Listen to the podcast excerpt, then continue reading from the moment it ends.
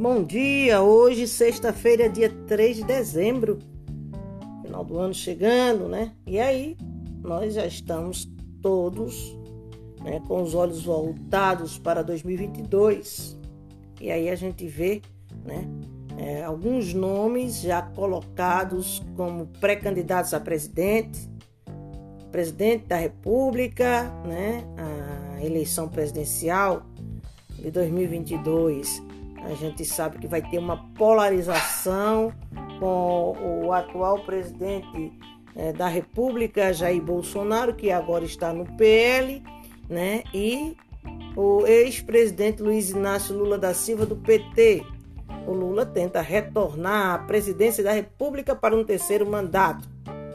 E aí a gente tem algumas pré-candidaturas da esquerda, do centro, da direita que estão tentando se, se viabilizar como terceira via. A gente tem o Ciro Gomes, do PDT, a senadora Simone Tebet, do MDB, e o ex-juiz Sérgio Moro, do Podemos. O PSDB, que escolheu o governador de São Paulo, João Dória, como pré-candidato do partido à eleição, né, vai ter aí uma tarefa difícil para resgatar a, a relevância que o partido sempre teve né, na corrida presidencial. Né? E aí vamos ver como que o PSDB vai né, se organizar para tentar, né, primeiro, né, arrumar suas bases, porque a gente vê uma insatisfação muito grande. Né? Muita gente não está querendo caminhar dentro do próprio partido com o João Dória. Não sabemos como eles vão arrumar ainda. Né? Vamos esperar nós temos a única mulher né, que vai caminhar, que por enquanto é a senadora Simone Tebet, do MDB. Né? Claro que tudo vai ser definido nas convenções partidárias que irão acontecer em 20, de 20 de julho até o dia 5 de agosto, mas né, o tabuleiro já está aí para ser mexido. Né? Agora, o que eu acho interessante é que eu escuto alguns pré-candidatos a governo de estado dizendo que não estão preocupados com um candidato a presidente no seu palanque, porque candidato a presidente não dá opinião. Ora, como é que um candidato a governador, né, pré-candidato, não quer um, um presidente no seu palanque? É importante, né? É, eu não, não consigo perceber né, com isso com bons olhos. Até porque né, um candidato a presidente da República forte, ele puxa seu governador, puxa os senadores, é, puxa é, deputado federal, estadual, enfim. Né? A gente sabe que funciona dessa maneira. Mas vamos ver o que vai acontecer. Acredito que muita gente está no meio do muro. Está entre Lula e Bolsonaro né? Então não tem ainda de fato o nome, porque estão esperando a corrida começar. Para aí sim, depois da largada oficial, aí muita gente vai querer se arrumar. Quando os nomes estiverem postos, melhor dizendo. Então, gente, é, a corrida presidencial né, é, tem, por enquanto, essa polarização entre o Lula e o Bolsonaro. Principal desafio do Bolsonaro é, é que o governo tem uma avaliação ruim. Né? As pesquisas estão mostrando. E aí tem muito bolsonarista que já abandonou Bolsonaro. Mas tem os bolsonaristas de ocasião, tem os bolsonaristas que podem abandonar Bolsonaro e ir para outros candidatos principalmente para Sérgio Moro. A eleição de Bolsonaro em 18 ele só precisava atacar o Lula. Né? Ele era o candidato antipetismo. Agora tem Moro como alternativa. E aí ele vai precisar centrar fogo em Moro e em Lula. Né? Não é uma eleição fácil, mas vamos ver como é que é, Bolsonaro vai se comportar. O ex-presidente Lula aparece em primeiro lugar nas pesquisas é, de intenção de voto para presidente da República, né? E embora não tenha confirmado ainda que irá concorrer, o ex-presidente tem participado de eventos discutindo propostas para o Brasil, tem se reunido com setores da sociedade, com lideranças evangélicas, rodou a Europa dialogando com chefes de estados, de estado e de governo. E aí o principal obstáculo do Lula é o antipetismo que ainda tem peso né, na próxima disputa presidencial. Bom, o Lula né, vai ter que é, vencer esse antipetismo. Lembrando que o Lula tem a vantagem de, por enquanto, só ter como adversário na disputa da esquerda o Ciro Gomes, né? enquanto o Bolsonaro já tem muito mais nome.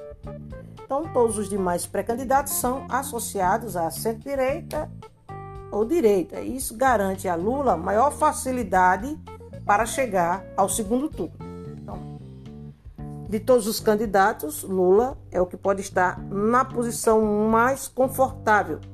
Ele está na esquerda, tem apoio consolidado. É, e quando Ciro Gomes bate forte em Lula e Dilma, está é, tá tendo um efeito contrário. Né?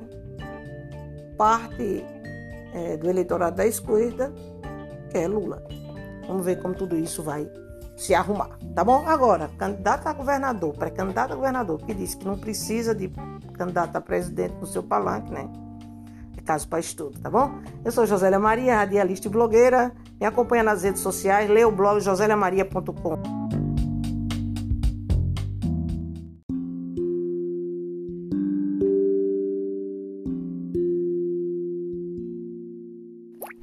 Ô oh, minha gente, que maravilha! A campanha de Natal da LBV vai assistir famílias vulneráveis de Petrolina com 5 toneladas de alimentos. A iniciativa vai assistir 250 famílias de nove povoados rurais do município. É a campanha de Natal permanente da LBV Jesus, o pão nosso de cada dia. É, estou parceira da LBV há mais de 10 anos né, e sempre é, falávamos né, com a direção no Nordeste, lá em Recife, para que Petrolina também pudesse ser contemplada com essa ação. E fiquei muito feliz e agradecida primeiro a Deus né, e a todos os voluntários. E aqui quero fazer né, um, um parênteses à nossa amiga Evânia Bess, que é da comunicação da LBV, pessoa que a gente sempre se comunicou, né, quando ela fez o contato e nos anunciava que Petrolina seria contemplada pela primeira vez.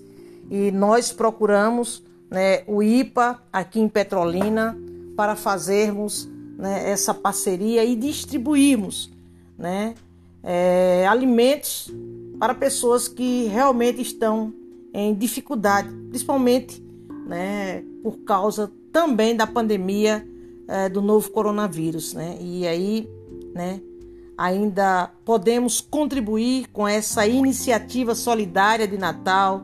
É só doar o valor de uma cesta básica ou a quantidade que você puder através do site www.lbv.org.br ou fazer uma transferência bancária pela chave Pix, e-mail pix@lbv.org.br ou pelo telefone 0800 055 5099.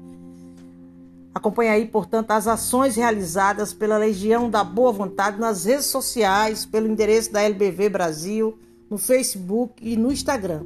O blog Josélia Maria é parceiro há mais de 10 anos da Legião da Boa Vontade.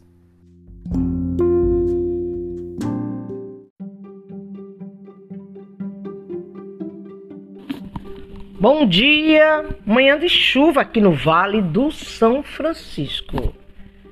Graças a Deus, né? Além de baixar a poeira, esfriar a cabeça do nordestino, é uma benção para nós.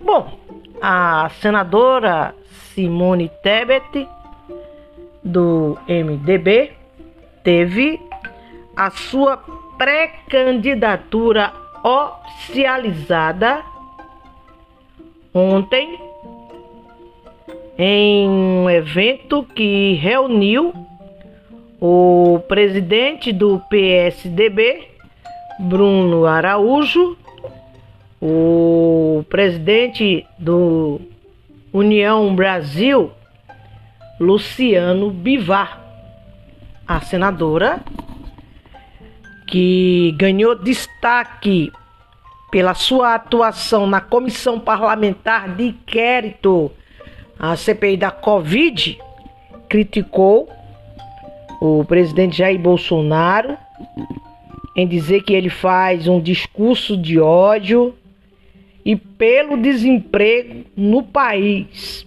além de promover a discórdia e a polarização.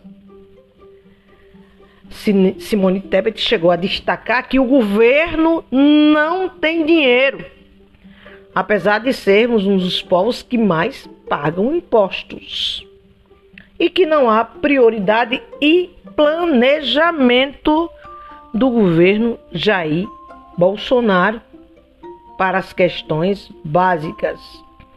Ela disse: o governo que aí está cria crises artificiais mas é mais grave do, do que isso. Promove a discórdia e a polarização. Numa única palavra, quer aniquilar as minorias. As minorias são hoje vítimas do gabinete do ódio, que numa estratégia muito bem preparada tenta impedir o pensamento crítico, a oposição e a imprensa livre. Não vão conseguir, destacou Simone Tebet. Simone também fez o seu discurso lembrando o MDB histórico, o MDB de Ulisses Guimarães, e deixou também, né, bem claro o sentimento de tristeza, né, do pronunciamento, das formas como é, se comporta o ministro da Saúde, Marcelo Queiroga, né, que não está aí, portanto, fazendo na sua pasta né, as ações tão necessárias no momento em que o Brasil vê tantas pessoas morrendo por causa da Covid-19, né? E o ministro, né? não se pronuncia, não é contundente, não pede às pessoas para se vacinarem. Segue aí o discurso do atual presidente da República, que é um negacionista. É um presidente que não está nem aí, né? Para a crise na saúde brasileira, principalmente causada pela pandemia do novo coronavírus. A Simone Tebet, inclusive, critica o executivo pela inoperância econômica e social. Bom, a presença do presidente do PSDB, o pernambucano Bruno Araújo, e do presidente do União Brasil, o também pernambucano Luciano Bivar, né? Pode ser aí uma sinalização para uma federação. Quem sabe? Né? Até porque há um descontentamento com a pré-candidatura do governador de São Paulo, João Dória. Há uma insatisfação. E com isso o PSDB está tendo um prejuízo muito grande a nível nacional e nos estados. Bom, o discurso da Simone Tebet como mulher né, dá início a um novo momento no MDB. Ela que está no seu primeiro mandato como senadora, é a primeira mulher né, a colocar de fato seu nome como pré-candidata à presidência da República. E aí, vamos ver como vai ser esse alinhamento aqui no estado da Bahia, né? Porque ah, o MDB já convocou a vereadora de Juazeiro, Neguinha da Santa Casa, para ser um nome do partido a disputar um mandato na Câmara Federal. A vereadora ainda não confirmou se vai aceitar né, ou não. Ainda deve ter, acredito que até é, o início de janeiro, uma conversa com o presidente estadual do partido, Alex Futuca, e com o presidente de honra, o ex-deputado federal Lúcio Vieira. Enquanto isso, né, Simone Tebet se movimenta para 2022 com um discurso de terceira via, um discurso de alternativa às candidaturas do atual presidente Bolsonaro, que vai para a reeleição, e do ex-presidente Luiz Inácio Lula da Silva. Vamos aguardar, vamos ver, né, o que vai acontecer. Lembrando que em 2018 o MDB teve como candidato ao, ao Planalto o ex-ministro Henrique Meirelles.